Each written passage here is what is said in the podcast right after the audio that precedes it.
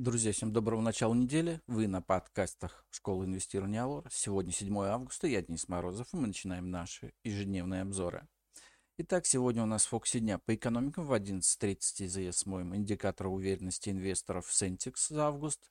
По компаниям Инарктика совет директоров обсует выплату дивидендов за первое полугодие 2023 года. Польметалл завершит перерегистрацию в Казахстане. В результате площадкой первичного листинга компании станет Астанинская международная биржа. По отчетностям сегодня отчитаются Кармани РСБУ за первое полугодие 2023 года, Русагра МСФО за первое полугодие 2023 года и Ленэнерго за РСБУ за первое полугодие 2023 года. Ну и сегодня у нас выпуски в начале недели.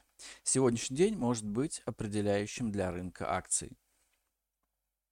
В районе обеда пятницы без всяких на то информационных поводов по рынку прокатилась сильная волна распродаж, в результате которой индекс московской биржи потерял за сессию 1,8%.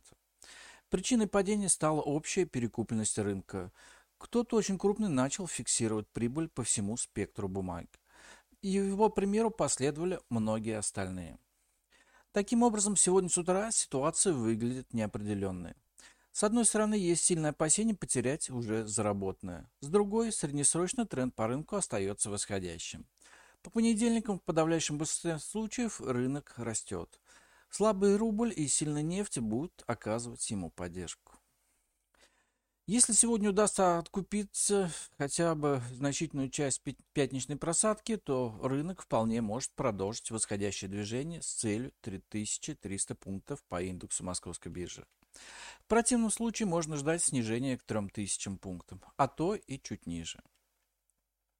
Внешний фон перед открытием торгов можно охарактеризовать как нейтральным. Нефть торгуется без изменений в районе 86 долларов за баррель. Слабо дешевеют промышленные и драгоценные металлы, но при этом подрастают американские фьючерсы, символизируя настрой мировых инвесторов на покупку рисковых активов.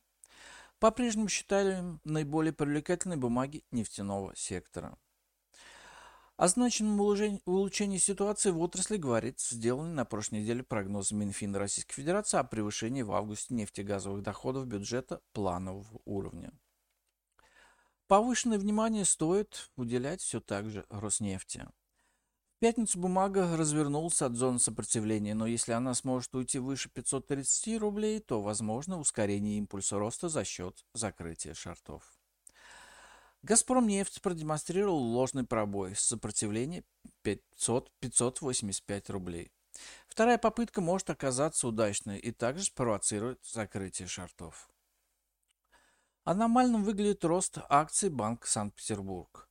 За прошлую неделю она выросла почти на 23%, что сложно объяснить ожиданием высоких дивидендов в отсутствии итогов банка за полугодие. Сейчас акция выглядит очень сильно перекупленной. По валюте рубль также продолжает пугать. В паре с долларом забирался выше отметки 96. Ждем сокращения спроса на валюту, поскольку импортеры начнут задумываться, а смогут ли они продать свою продукцию на российском рынке по сильно выросшим рублевым ценам. Однако и покупать рубль против доллара пока страшно. Любой негатив может спровоцировать небольшую панику на валютном рынке с выносом пары выше 100. И на сегодня это у нас все. Спасибо, что слушали нас. Всем хорошего дня, хороших инвестиций, хорошего продолжения недели и до встречи на нашем подкасте завтра. Пока.